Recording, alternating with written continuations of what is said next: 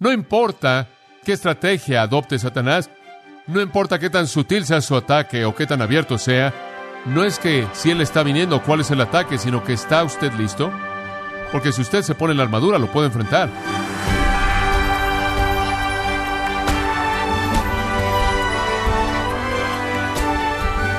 Bienvenidos a su programa Gracias a vosotros. Con el pastor John MacArthur les habla su amigo Miguel Contreras. Un soldado en la batalla necesita de un uniforme que lo mantenga ágil, protegido y siempre listo para enfrentar al enemigo. Pero en la batalla espiritual, ¿qué tipo de uniforme necesita el cristiano para enfrentar a Satanás? Le invito a considerarlo hoy conforme John MacArthur continúa la serie La armadura del creyente, aquí en gracia a vosotros. El creyente está involucrado en una batalla, en una guerra. Hemos visto que esta batalla es contra un enemigo muy poderoso, Satanás y toda su hueste de demonios. De hecho, hemos tratado de señalarle que el cristiano comprometido y Satanás están en colisión. Es inevitable que su vida va a intersectar con las fuerzas del infierno conforme usted vive para Dios. No hay absolutamente duda al respecto. Es solo cuestión de cómo se manifiesta a sí mismo y qué puntos específicos pueden ocurrir. La colisión es inevitable y, por cierto, es más bien constante. Entonces debemos estar listos para la guerra, debemos estar conscientes de la batalla. Creo que es algo serio con cualquier persona que realmente estudia la Biblia. Me temo que no es tan serio como debería ser con muchos de ustedes. Entonces Dios realmente ha motivado mi propio corazón para reiterarles en esta mañana, conforme vemos esta primera parte de la armadura, la importancia tremenda de esta batalla en particular y lo que Dios realmente está pidiendo de nosotros. Ahora, para comenzar, permítame darle algo de introducción de esta manera. Debido a que el creyente y Satanás están en un curso de colisión, y por cierto es una colisión y constantemente se lleva a cabo, necesitamos entender algo de cómo Satanás nos ataca. Quiero darle una serie de maneras en las que creo que no solo son bíblicas, sino que he visto también manifestadas en mi propia vida, en la iglesia y en las vidas de otros, que nos da una idea de cómo Satanás nos ataca, si quisiera escribirlas, porque creo que le van a ayudar a guardarse en estas áreas. En primer lugar, creo que el enemigo ataca al creyente para atacar la persona y credibilidad de Dios. Ataca la persona y credibilidad de Dios. Esto realmente es el corazón del asunto en términos del esfuerzo de Satanás. Él desea atacar a Dios. Él quiere que usted dude de Dios. Ese es el enfoque. Él lo hizo en el huerto con Eva, con que Dios ha dicho, y después él atacó el motivo de Dios al decir, bueno, la razón por la que Dios no quiere que comas es porque sabe que serás como Él, y Dios no puede tolerar la competencia. En otras palabras, Él quería culpar a Dios, un motivo egoísta. Realmente no puedes confiar en Dios, Él estaba diciendo, realmente no puedes creerle a Dios. Él puede decir una cosa, pero en la profundidad de su ser, Él quiere otra cosa. Entonces su palabra no es creíble. La realidad es que el Nuevo Testamento dice que si niegas a Dios, si niegas su palabra, lo haces un mentiroso. Eso es lo que Satanás quiere hacer. Él quiere que la gente crea que Dios es el mentiroso y que Él dice la verdad. Entonces, mientras que Dios nos dice que Él es verdad y Satanás es un mentiroso, Satanás nos dice que Él es verdad y Dios es un mentiroso. En segundo lugar, estoy convencido de que Satanás nos ataca para hacer que sea difícil vivir la vida cristiana, para hacer difícil vivir la vida cristiana. Él no quiere que sea fácil, Él quiere que sea muy difícil. Para que realmente viva la vida cristiana, Él quiere que sea difícil y creo que Él ataca de tres maneras para hacer que sea difícil el vivir la vida cristiana. Uno sería mediante la persecución. Esa sería la manera más extrema. Puede venir en el trabajo de sus amigos y demás. En segundo lugar, yo diría que Él hace difícil vivir la vida cristiana mediante un tipo de persecución menor, de una manera que llamaría presión de otros. Algunas personas realmente no quieren vivir para Dios porque no quieren perder a sus amigos, no quieren moverse, salirse del círculo en el que están. No quieren que la gente los vea como alguien diferente, no quieren cambiar sus relaciones con la gente, están muy cómodos con la aceptación que tienen, les gusta caerle bien a la gente y realmente no están listos para vivir de una manera diferente que los pueda aislar de otros. Esto es algo de lo que el escritor de Hebreos estaba hablando cuando él estaba escribiendo a aquellos que estaban sentados ahí en el borde de la comunidad judía sin nunca haberse comprometido con Cristo, aunque creían que era verdad, por temor de lo que sus amigos y familia dirían y no querían ser aislados. Entonces Satanás lo hace difícil en esa área también, así como en la persecución abierta, así como Pablo dijo cuando él dijo, todos los que quieran vivir piadosamente en este siglo padecerán persecución. Hay una tercera manera en la que hace difícil vivir la vida cristiana, y eso es al hacer que sea fácil vivir la vida cristiana, si usted entiende lo que quiero decir. Creo que algunas veces el lugar más difícil en donde vivir la vida cristiana es el lugar más fácil para vivir la vida cristiana. Y es tan fácil ahora que no hay precio que pagar. Y quizás eso es lo que hace que sea lo más difícil de todo, vivir la vida cristiana. Parece como si podemos reaccionar a la presión de otros, podemos reaccionar a la persecución. Lo difícil es reaccionar a la aceptación. Pero Satanás entra y se esfuerza por hacer que sea difícil realmente vivir para Cristo, como también atacar la persona y credibilidad de Dios. Una tercera cosa que Satanás hace cuando ataca al creyente es que confunde al creyente con doctrina falsa. Él confunde al creyente con doctrina falsa. Hay muchos cristianos que son aventados de aquí para allá, llevados por todo viento de doctrina. Hay tantos cristianos que son engañados por falsos maestros que vienen vestidos de ovejas, pero internamente son lobos rapaces. Hay un problema en la actualidad porque las doctrinas de los demonios han arrasado y Satanás confunde a la iglesia y hay muchos cristianos que envían millones de dólares a las causas equivocadas. Simplemente hay confusión acerca de lo que es verdad en la Biblia, una confusión de enseñanza falsa. Entonces Satanás trata de atacar la persona de Dios, trata de hacer que sea difícil el vivir la vida cristiana, trata de confundir a los cristianos con maestros falsos y doctrinas falsas. En cuarto lugar, él se esfuerza por estorbar nuestro servicio a Cristo. Él quiere detener el servicio eficaz. Él quiere detener a Grace Church. Él quiere detener el ministerio y su ministerio y el ministerio de cualquier persona que está sirviendo a Jesucristo. Número cinco, yo creo que Satanás hace lo que puede por causar división en el cuerpo. Él se esfuerza por hacer que haya división en el cuerpo, fracturándonos. Esa es la razón por la que nuestro Señor fue tan explícito cuando dijo, si tienes algo contra tu hermano, ve y reconcíliate antes de que regreses a adorarlo. Entonces Él causa división. 1 Corintios 1, 1 Corintios 2, 1 Corintios 3 habla de división en la iglesia. En Efesios 4, Pablo dice, esforzándoos por mantener la unidad del Espíritu en el vínculo de la paz. Haz lo que puedas por mantener la unidad. Pablo nos exhorta en esto porque Satanás nos destroza, trae fricción y división al cuerpo de Cristo. En sexto lugar, y esta es otra área en donde Satanás realmente nos pega, Él nos anima a confiar en nuestros propios recursos. Esto es sutil. Primero de Crónicas, capítulo 21, cuenta una historia de David. David quería descubrir qué tan fuerte realmente era. Entonces él contó a sus soldados y Dios le dice a David, ese es un pecado terrible, malo. Tu fortaleza no depende del número de tus tropas, no depende del número de tu pueblo, tu fortaleza depende de Dios. Es fácil, usted sabe, inclusive en un área espiritual, para el creyente depender de todo su conocimiento. Usted sabe, me he memorizado este libro, he dominado eso y tengo este principio y he ido al seminario y tengo toda esta información en mi mente. Estoy realmente listo y puedo enfrentar los problemas. Lo que sucede es que su vida de oración se vuelve ausente. La profundidad de su devoción se pierde y él se vuelve superficial y teológico, muy peligroso. Hay algunas personas que creen que están bien porque van a la iglesia todo el tiempo y están bien. Podemos confiar tanto en nuestros propios recursos. Es tan fácil para nosotros depender de nuestro propio entendimiento, depender de nuestro propio conocimiento, sabiduría, entendimiento, erudición, educación. Y no dependemos del poder de Dios con el sentido que Isaías tuvo cuando dijo, ay de mí. Él sabía que no tenía recurso alguno fuera de Dios. Una séptima manera en la cual Satanás nos ataca, y creo que esto es también común, es que él hace que juguemos al hipócrita, que seamos hipócritas.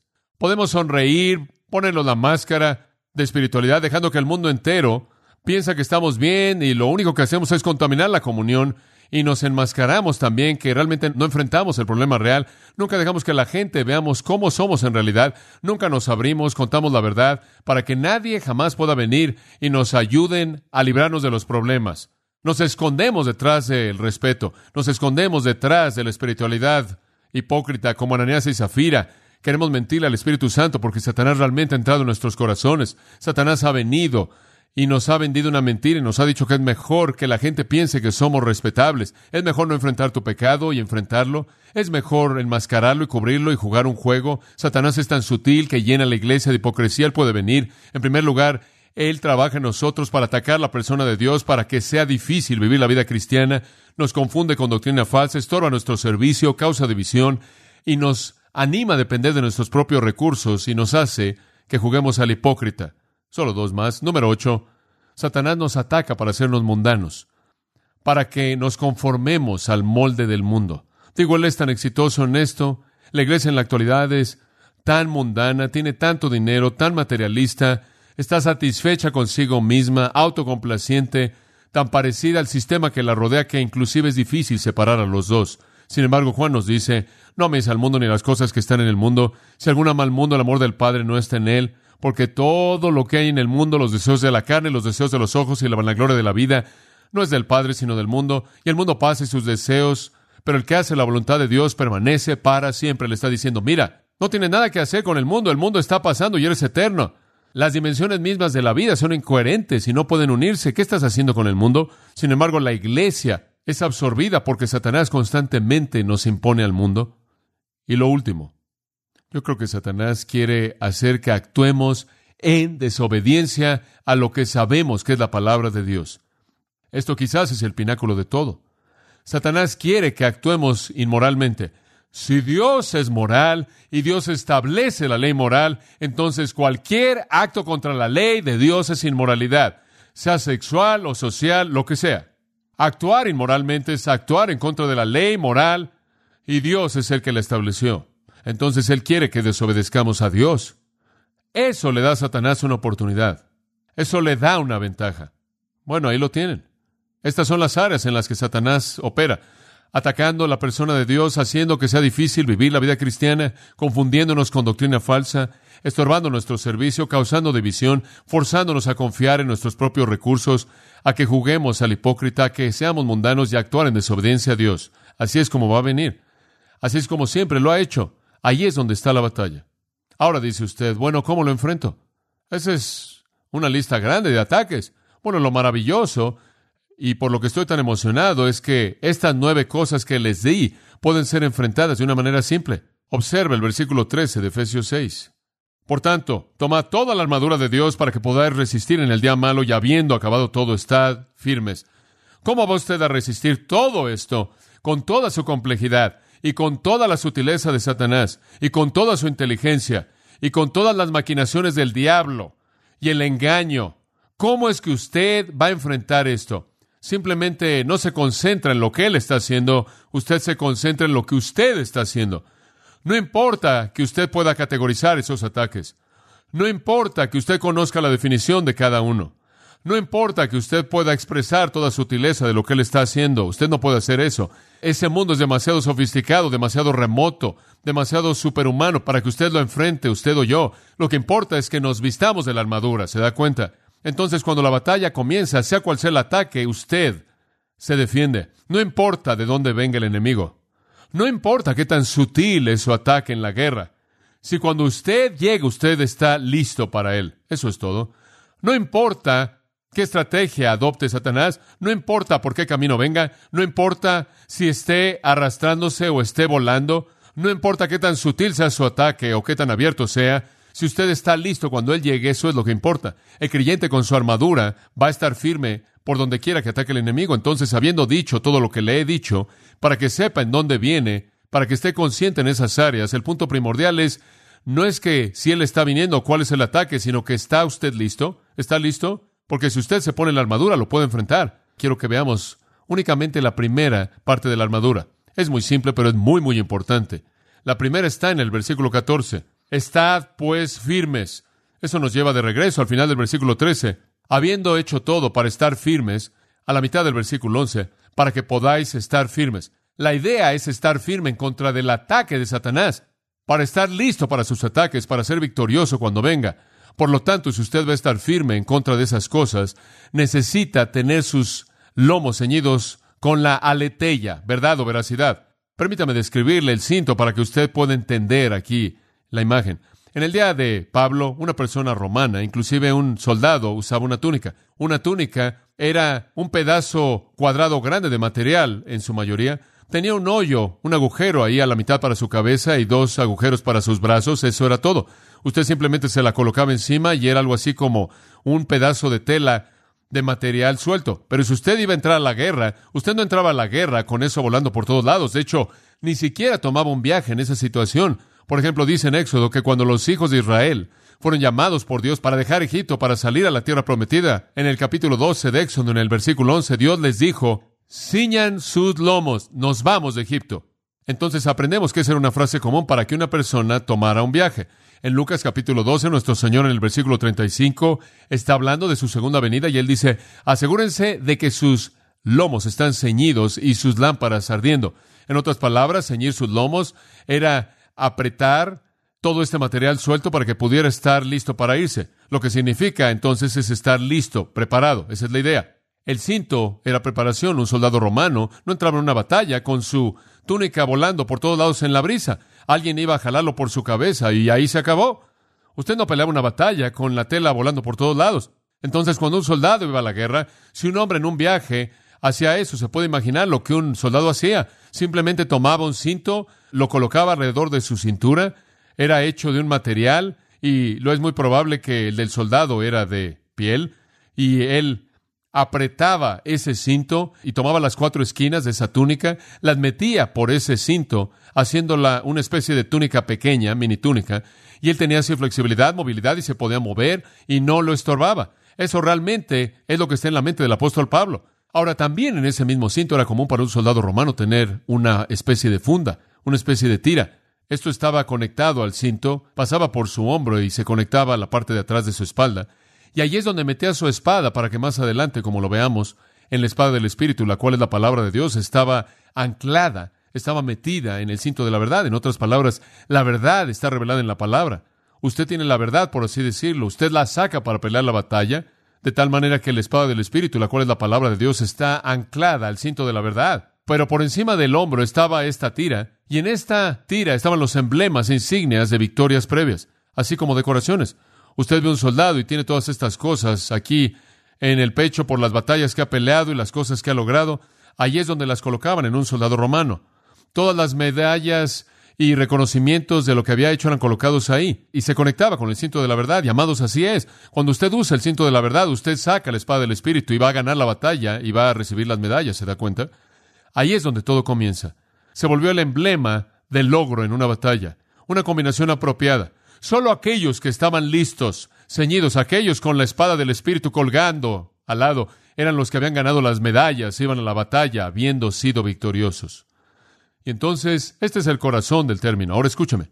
Se refiere a la verdad. Creo que usted puede tomar a Letey en el sentido de contenido, pero ese no es el pensamiento primordial aquí, porque eso es cubierto en la espada del Espíritu. Eso se va a cubrir en la última parte de la armadura.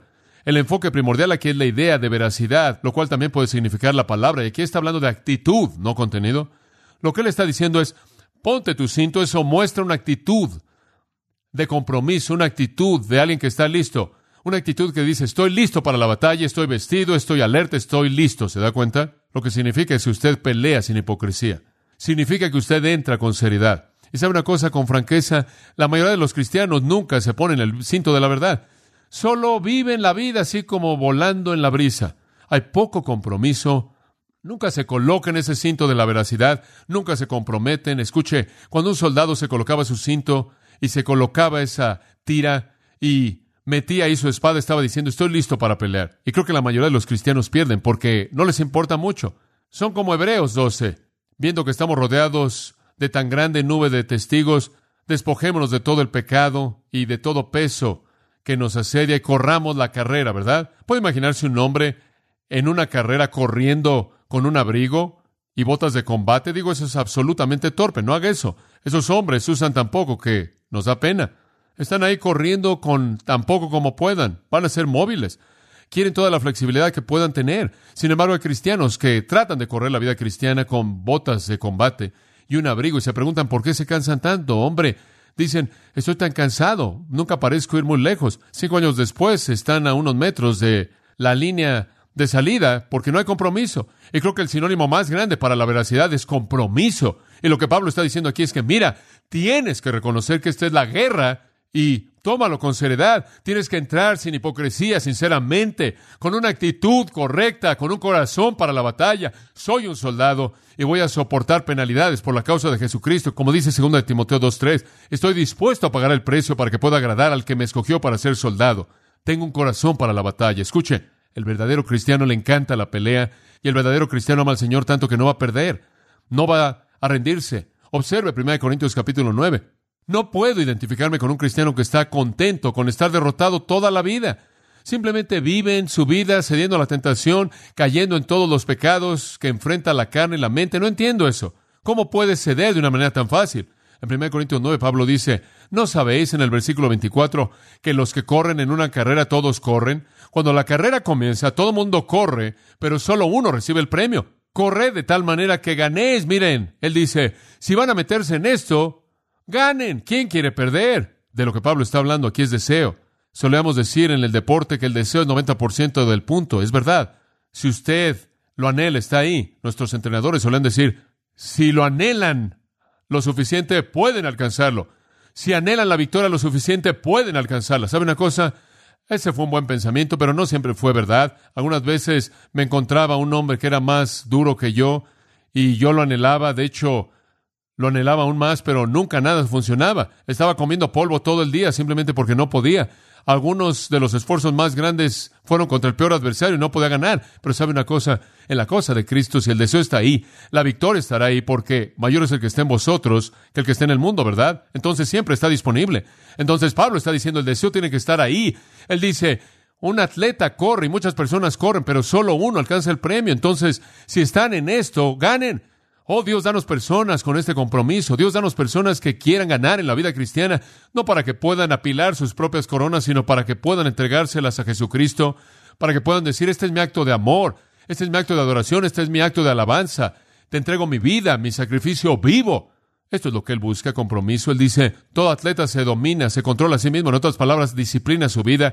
Él tiene cuidado con lo que come, cómo entrena y lo que hace para obtener una corona corruptible, pero nosotros una incorruptible. Él dice, si estos hombres pueden trabajar tan duro para ganar una corona corruptible, ¿no podemos tener el deseo para tener la victoria en nuestras vidas para la gloria de Dios?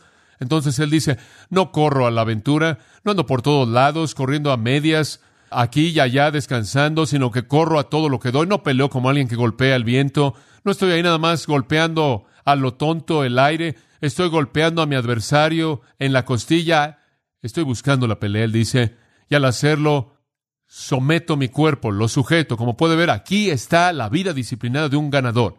Esto es lo que Dios quiere. Entonces, el llamado de la armadura del creyente es al compromiso desde el comienzo. Usted no va a derrotar a Satanás. Él va a venir en contra de usted en estas nueve maneras y unas cuantas más que ni siquiera todavía ha entendido. Él va a venir en contra de usted en todas estas combinaciones y usted no va a saber qué hacer a menos de que realmente esté listo para pelear. Compromiso. Oh, amados, una cosa que importa en este mundo y en esta vida es la dimensión de lo espiritual, el resto de las cosas no importa nada. Me preocupan muchas cosas en nuestro mundo, pero francamente me podría importar poco la mayoría de las cosas, a menos de que se relacionen con cosas de Dios.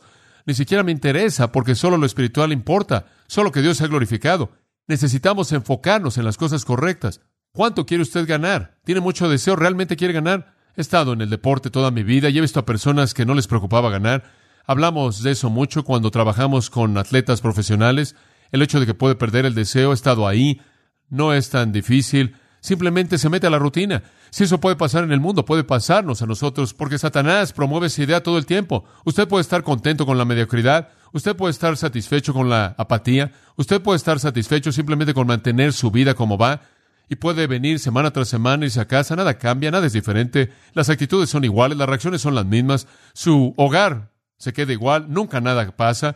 Usted simplemente viene y se va, viene y se va, viene y se va, y el compromiso nunca cambia. Que Dios le ayude a usted y me ayude a mí si eso sucede.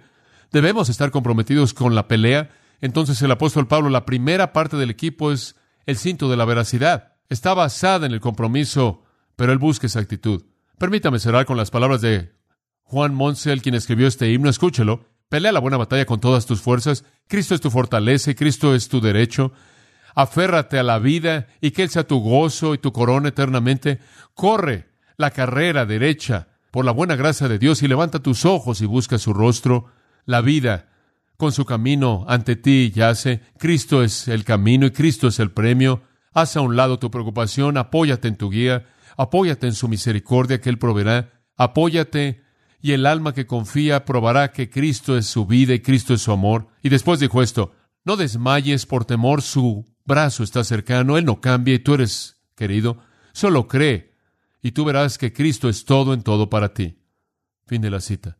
El amor de la victoria está ahí. Es nuestro para la gloria de Dios, sin importar qué tan sofisticado Satanás sea. Si tenemos el cinto del compromiso, oro a Dios que así sea en su vida. Padre, gracias porque nos hemos congregado para adorar tu santo nombre, conforme hemos cantado tus alabanzas, hemos pensado en tus virtudes, hemos escuchado tus verdades tremendas de la palabra. Padre, nos sentimos que hemos sido atraídos a tu presencia. Sentimos que tú estás aquí, que el mensaje no es mi mensaje, no es un mensaje humano, no es simplemente un mensaje de papel y tinta ya, ni un mensaje de una voz humana, sino que es el aliento de Dios. El llamado al compromiso no es de nosotros, es de ti. Las consecuencias no van a ser enfrentadas por nosotros, sino por ti. Oh Padre, ayúdanos a oír tu voz, de alguna manera haz un lado todos los elementos humanos, todos los factores físicos y que sepamos que Dios ha hablado mediante su palabra, llamándonos al compromiso. Oh Señor Jesús, haznos el tipo de personas que quieres que seamos, para que tú seas glorificado, para que seamos como un faro en medio de una generación perversa y maligna, asidos de la palabra de vida, para que podamos vivir de tal manera que callemos a los críticos, para que no seamos aquellos que usan a Jesús y abusan de Jesús, sino aquellos que le dan la gloria. Señor, ayúdanos a ganar la batalla, porque más que cualquier otra cosa queremos ganar y dependemos de tu poder para ello, y nos rendimos por causa de Cristo. Amén.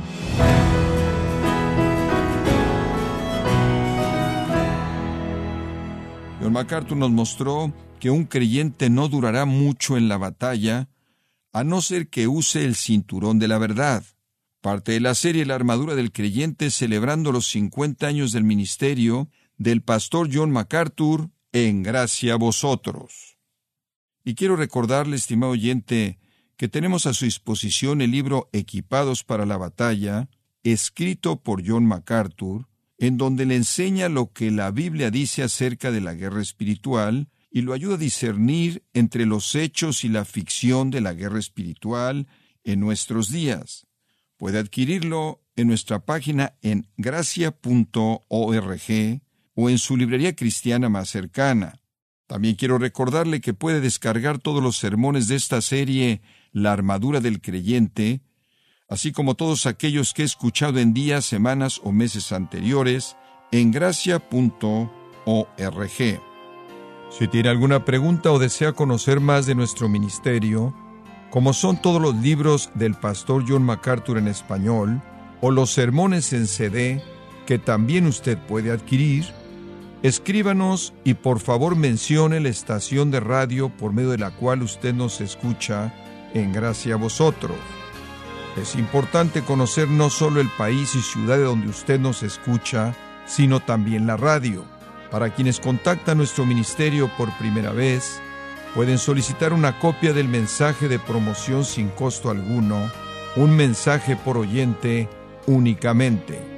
Si usted vive en los Estados Unidos o Puerto Rico, escríbanos a Gracia Vosotros, P.O. Box 4000, Panorama City, California 91412 o puede escribirnos a través del siguiente correo electrónico radio arroba gracia punto org.